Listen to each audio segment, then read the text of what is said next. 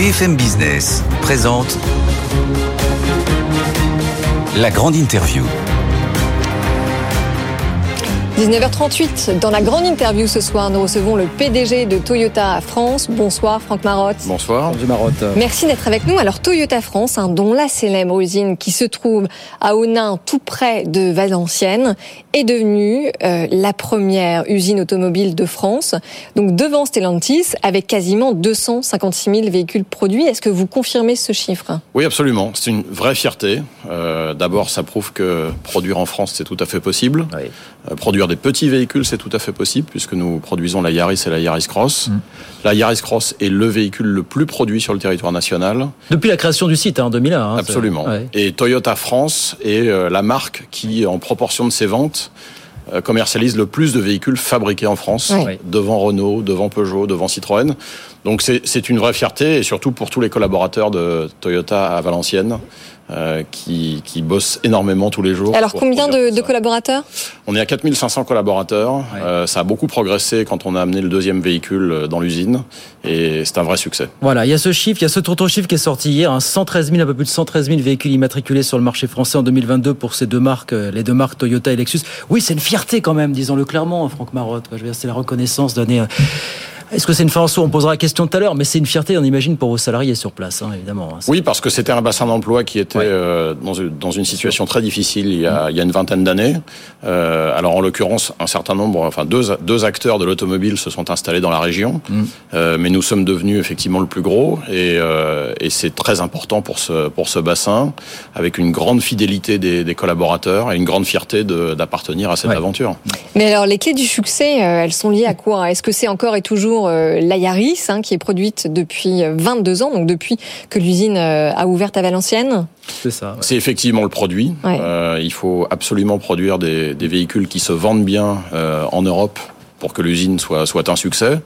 C'est aussi euh, le savoir-faire de Toyota dans le domaine industriel. Euh, nous sommes reconnus par la plupart des spécialistes comme euh, un modèle avec le fameux Toyota Production System en mauvais français. Ouais, ouais. euh, qui permet de mettre en place des process d'efficacité, euh, mais aussi tout en prenant soin des collaborateurs. C'est quoi? Alors ça- Beaucoup s'interrogent sur la réussite de Onin. Pourquoi Onin ça marche? Mais on dit c'est une usine plus compacte. On dit c'est une usine qui dépense moins d'énergie, qui est spécialisée dans les petits véhicules. C'est ça le savoir-faire euh, Onin finalement ou Alors, quoi il y, a un- il y a beaucoup de savoir-faire chez Toyota. Euh, il y a effectivement la compacité des sites industriels. Euh, ça veut dire aussi du lean management euh, de l'approvisionnement des pièces, parce que comme on a moins de place, on, a, on peut stocker moins de pièces pour fabriquer les voitures.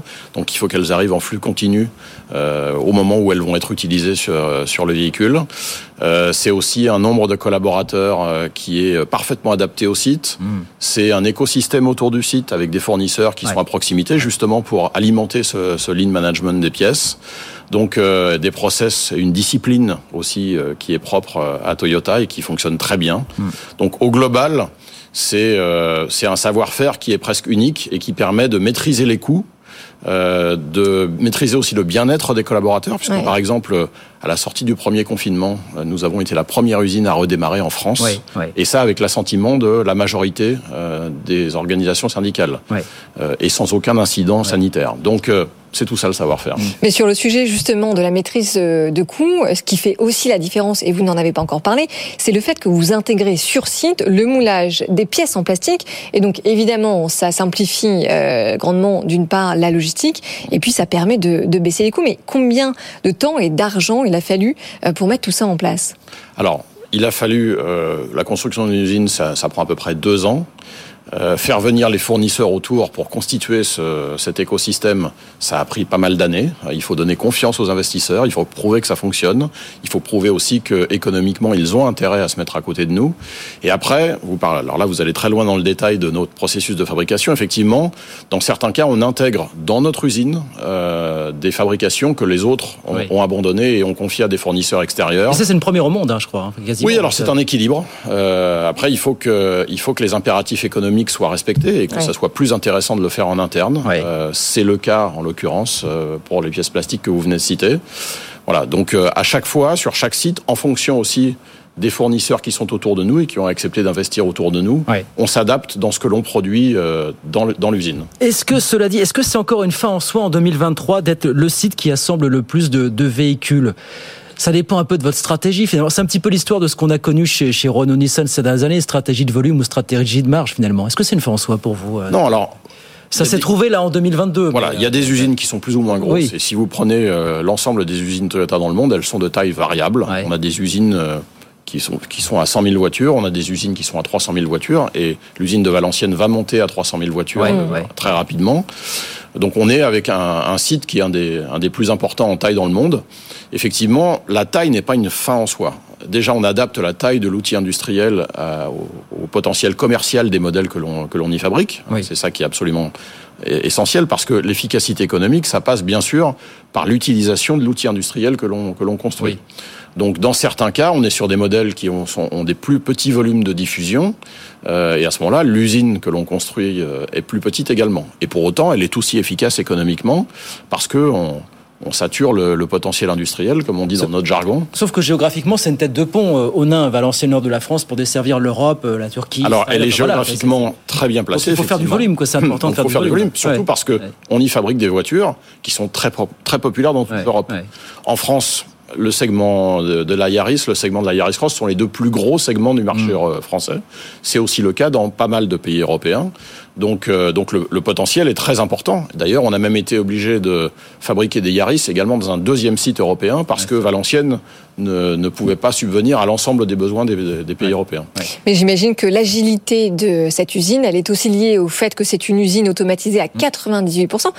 Et pourtant, j'étais surprise de ce chiffre, c'est une usine qui continue de recruter, hein, puisque vous recrutez 500 salariés en CDI d'ici fin de l'année 2024, pour aller donc à 5000 salariés sur site, dont près de 80% en CDI. Euh, est-ce que vous avez un, problème justement sur le, sur le recrutement et sur la pénurie de main-d'œuvre, dont on parle beaucoup notamment sur ce plateau? Alors, on n'a pas de, de, gros problèmes parce que l'usine est attractive et dans le bassin d'emploi, la présence de Toyota est très rassurante et mmh. est un pôle d'attraction pour, le, pour les collaborateurs potentiels. Aussi parce qu'on a une politique extrêmement ambitieuse euh, avec, euh, en travaillant très profondément avec Pôle Emploi de réinsertion de, de personnels qui sont éventuellement éloignés du marché de l'emploi depuis un certain temps. Donc on contribue, euh, on, a, on assume pleinement notre rôle social. Néanmoins, on va pas se le cacher, on est dans une période où le, le chômage a fortement baissé, et tant mieux. Ouais. Donc forcément, il y a certaines compétences qui peuvent être en tension mmh. Et euh, qui peuvent représenter un, vrai challenge pour, pour trouver la bonne. Quand, quand, on a donné le chiffre de production de, de Honda sur 2022, vous avez dit comme quoi c'est possible de, produire des autos en France. Est-ce que vous n'êtes pas l'arbre qui, qui cache un petit peu la forêt? Parce qu'on regarde les chiffres au global.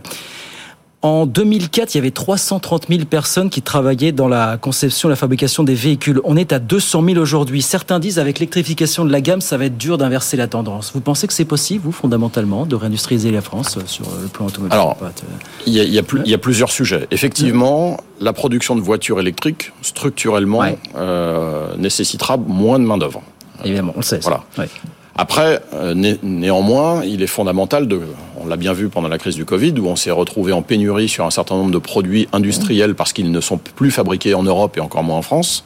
On a bien vu qu'il était stratégiquement fondamental de garder un savoir-faire et un potentiel industriel dans notre pays, euh, ou, au moins à l'échelle européenne. Donc, euh, il faut le faire. Produire des voitures électriques, c'est produire des voitures, c'est produire des batteries. Euh, donc c'est un processus de fabrication qui est complètement différent. De, c'est un changement de paradigme oui. complet pour l'industrie automobile, comme on n'a jamais connu sur les 100 dernières années. Absolument. Parce que depuis 100 ans, on fabrique des voitures et des moteurs thermiques. Euh, donc c'est un, c'est un changement fondamental. Ça va nécessiter une adaptation de l'outil industriel complète. Oui. Euh, les plateformes sont différentes, donc le soubassement de la voiture. Euh, les processus de montage sont différents. Euh, effectivement, une usine de batterie, c'est pas du tout la même chose qu'une usine de moteur. Mmh. Euh, donc, on va s'adapter à tout ça avec euh, une taille qui sera effectivement adaptée à ce nouveau paradigme. Par contre, moi, je, je, reste convaincu et, et j'espère que, que, que, Toyota continuera à investir sur le territoire national parce mmh. que euh, il est fondamental qu'on puisse servir les consommateurs. Ça a toujours été la stratégie du groupe Toyota de s'approcher des consommateurs finaux dans le processus de fabrication. Et donc d'avoir des usines. Nous sommes le groupe qui a le plus d'usines dans le monde mmh. en nombre. Euh, et ça, c'est une vraie stratégie pour oui. se rapprocher du consommateur. Mais sur la partie électrique, est-ce que vous pensez sincèrement que l'Europe a vocation à accueillir des gros volumes de production, euh, sachant que le gros se fait en Asie, qu'on a un sujet sur les terres rares oui. Est-ce que vous pensez réellement que le marché européen euh, va devenir un grand producteur de voitures électriques? La mobilité, on l'a bien vu pendant la crise des Gilets jaunes, est un sujet au cœur de la préoccupation des consommateurs dans toute l'Europe. Mm. Donc euh, c'est un sujet qui est au cœur de leur préoccupation parce que c'est un besoin fondamental pour aller travailler, pour emmener les enfants à l'école, pour vivre euh, sa vie au quotidien. Moi, je trouverais stratégiquement extrêmement dangereux d'abandonner complètement la fabrication d'un outil qui est justement aussi central dans la vie des, des, des, des Européens. Et de ce point de vue, euh, il est, vous avez tout à fait raison, on a un vrai risque aujourd'hui. Les constructeurs chinois qui s'implantent sur le territoire européen avec des produits qui sont fabriqués en Chine. Alors à qui on a déroulé le tapis rouge hein? À qui on a, en l'occurrence, euh, on a fait la promotion de produits sur lesquels ils sont plutôt en avance, euh, qu'ils avaient beaucoup travaillé ces dernières années, alors que sur les, les produits, les moteurs thermiques, les, les, les moteurs hybrides, effectivement, ils avaient plutôt du retard. Donc on a un vrai risque de rattrapage de l'avance que l'on pouvait mmh. avoir euh, les uns les autres en Europe euh, vis-à-vis -vis des constructeurs chinois. Bon, il faut simplement. Après, on est sur un marché ouvert. Euh, donc effectivement, ils ont des forces. Il faut cultiver les nôtres. Et il faut savoir effectivement mesurer à quel point la fabrication localisée en Europe oui. apporte énormément parce qu'il y a énormément d'atouts. On a un savoir-faire, on a des, on a de l'ingénierie, on a des collaborateurs de très grande qualité ouais. qu'on ne trouve pas forcément ailleurs. Et ça, ça nous apporte beaucoup. Alors justement, on va rester sur la voiture électrique, euh, monsieur, euh, monsieur Marotte, parce qu'on a appris fin janvier que le, le, groupe Toyota allait changer de PDG au 1er avril. Euh, un peu la surprise, générale. Oui, un peu la surprise générale. Et le futur dirigeant a clairement déclaré qu'il avait l'intention d'accélérer le développement dans le véhicule électrique, alors que jusqu'à présent, bah, celui qui est encore patron à ce jour, qui est monsieur Toyoda, semblait donner l'impression d'aller un petit peu à contre-cœur. Est-ce que clairement, vous voulez rester un peu dans l'idée de diversifier les options pour le, le client? Ou là, clairement, vous dites qu'il va y avoir un changement de cap finalement chez Toyota? Je pense pas qu'on puisse parler de changement de cap. Le cap, c'est quoi? C'est 2050, 100% du parc roulant de Toyota et de Lexus dans le monde doit être zéro émission. En 2035, 100% des véhicules neufs Toyota qui seront commercialisés doivent être zéro émission. Mm. En 2030, ça sera le cas pour Lexus en Europe. Donc ce cap-là, il n'a pas changé. Alors effectivement, nous avons un, un nouveau patron avec Monsieur Sato qui euh, reprend le flambeau bah, de la décarbonation, de la décarbonation massive. Oui. En touchant le plus grand nombre possible de consommateurs. Et ça, ça passe par une phase de transition qui n'a pas changé, qui passera par de la multitechnologie, tant que nous ne sommes pas en situation j'allais dire les uns les autres, de passer aux zéro émission massivement et complètement. Quand je dis les uns les autres, c'est qui? C'est les, c'est les infrastructures, donc euh, en grande partie les pouvoirs publics. C'est effectivement les industriels que nous sommes pour arriver à faire des véhicules qui soient accessibles en prix pour le plus grand nombre. Parce que l'ambition que l'on a chez Toyota, c'est quoi? C'est que la mobilité reste accessible pour tout le monde. Tout le monde en a besoin sur le territoire. Après, la mobilité, elle peut être sous diverses formes. Mais le plus important, c'est que tout le monde puisse continuer à avoir accès à la mobilité. Mmh. Si on va trop vite, sans, sans associer euh, les technologies dans une phase de transition, on perdra au passage toute une partie des consommateurs et on se retrouvera aussi avec des crises sociales. Vous n'avez pas prononcé le mot électrique depuis une minute que je vous ai posé la question. Non, mais je vais y venir. Oui, oui. J'ai prononcé le mot de zéro émission. Oui. Zéro émission, ça passe par des véhicules électriques. Déjà, quand on parle d'électrique, il y en a deux Bien types. sûr, oui, oui, hybride. Il y a les batteries et il y a l'hydrogène. Oui. Je rappelle que nous avons été le premier constructeur à commercialiser un véhicule hydrogène. Absolument. Avec la Miraille. Mmh. Nous, allons, nous avons déjà commercialisé une Lexus électrique à batterie. Nous allons le faire avec Toyota cette année, le BZ4X, un deuxième véhicule Lexus qui s'appelle qui s'appellera le RZ. Donc nous croyons évidemment et nous sommes archi convaincus que le zéro émission passera par de l'électrique, batterie ou hydrogène, selon les modes de mobilité, selon les, les donc, usages des Donc vous n'êtes pas archi convaincu du tout électrique à l'instant T, non, ouais. parce que les infrastructures ne sont pas suffisantes. Je rappelle par exemple que nous avions euh, un engagement des pouvoirs publics de faire 100 000 bornes en 2021. Nous sommes en février 2023, nous sommes encore à 80 000 bornes disponibles sur le territoire. Donc ça veut dire quoi? Ça veut dire que tout ça prend du temps, effectivement. Le temps industriel n'est pas forcément le temps médiatique. Et surtout, il faut absolument que l'on arrive à finir par faire des propositions mmh de tarification voilà. des véhicules électriques. Parce que j'allais dire, ça coûte très cher. compatible du pouvoir d'achat ouais. des Français. Mais est-ce qu'il pardon, est-ce est qu'il y a eu des désaccords au sein du board de Toyota? Parce que Monsieur Toyota disait encore fin décembre, l'électrique n'est pas la solution euh, à tout. Et un mois après, on apprenait que le conseil d'administration demandait un, changement à la tête du groupe. Voilà. Est-ce qu'il y a eu des divergences de vues? Est-ce qu'au sein du board de Toyota, comment ce que, je, ce que je viens de vous dire est la preuve. Est-ce qu'il y a un changement? Que, le, le, tout électrique à batterie n'est pas la solution à tout. Oui. C'est pour ça que nous, nous investissons dans l'hydrogène, parce que sur certains segments de la mobilité, en particulier les poids lourds, un certain nombre de véhicules utilitaires, voire des grosses berlines, l'hydrogène aura toute sa place. Donc ce paradigme, nous, nous, nous, pensons qu'il est complètement vérifié et qu'il se vérifiera dans les, dans les années qui viennent. Mais alors, qu'est-ce qui fait le succès des marques asiatiques? Parce que au global, en 2022, le marché européen a reculé de 4,6%, mais quand on regarde dans le détail, on voit que les deux seules marques qui surnagent, hein, ce sont des marques euh, japonaises. Donc il y a Kia d'un côté et Toyota de l'autre, et vous êtes par ailleurs largement devant. Kia coréen. Oui. Asiatique quand même. Oui. Alors, coréen. Coréen, oui, oui. Ce qui fait le succès, bah, je crois que vous avez, en l'occurrence, les deux groupes que vous citez, Toyota et, et, Kia Hyundai, sont deux groupes qui, en l'occurrence, proposent un certain nombre de technologies aux consommateurs hmm. et ont, réussi à investir sur un bouquet de technologies et ne se sont pas focalisés sur une seule. Hmm. Et c'est, je pense, ce qui une, une, grande partie du succès commercial. C'est QFD, donc, c'est ça que vous nous dites. ça, ça, permet surtout d'adapter l'offre au pouvoir d'achat et, aux, et aux usages des consommateurs. Et encore à date, c'est ce qui fait le succès de ces marques-là. Euh, petite question pour terminer. Carlos Tavares a-t-il raison? On l'entend beaucoup dire tout le mal qu'il pense de l'échéance de 2035 pour la fin des, ventes de moteurs euh, thermiques en Europe. Est-ce que vous partagez les inquiétudes de, Carlos Tavares? Est-ce que vous dites qu'il y a une espèce d'hypocrisie autour de cette date de 2035 On a vu que Thierry Breton ouvrait la porte déjà à une clause de revoyure en, autour de 2027, ce qui peut constituer un début de commencement de réponse. Comment est-ce que vous regardez cette... Euh, Écoutez, nous on a commencé à faire des voitures électrifiées il y a 25 ans avec l'hybride, avec la Prius. Avec la Prius, ouais. On a fixé il y a quelques années un cap que j'ai rappelé, 2050, 2035.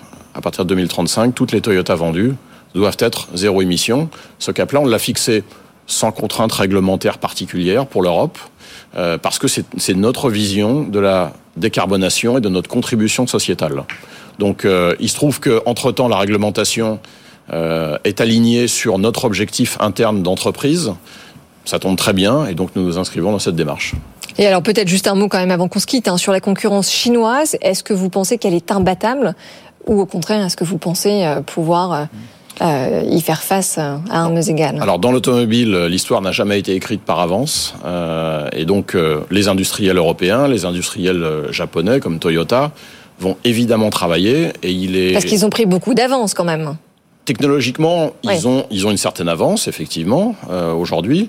Après, le marché européen est complexe. Euh, la technologie des batteries n'est pas le seul la seule clé du succès.